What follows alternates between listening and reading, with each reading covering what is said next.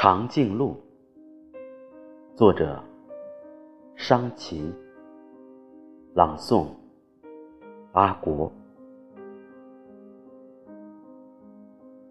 那个年轻的狱卒发觉，囚犯们每次体格检查时，身长的足月增加，都是在脖子之后。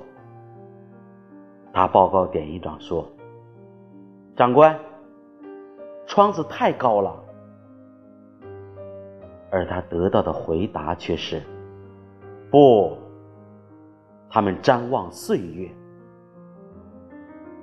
仁慈的青年玉竹，不识岁月的容颜，不知岁月的籍贯，不明岁月的行踪。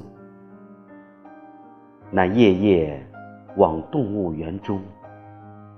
到长颈鹿栏下去群寻，去守候。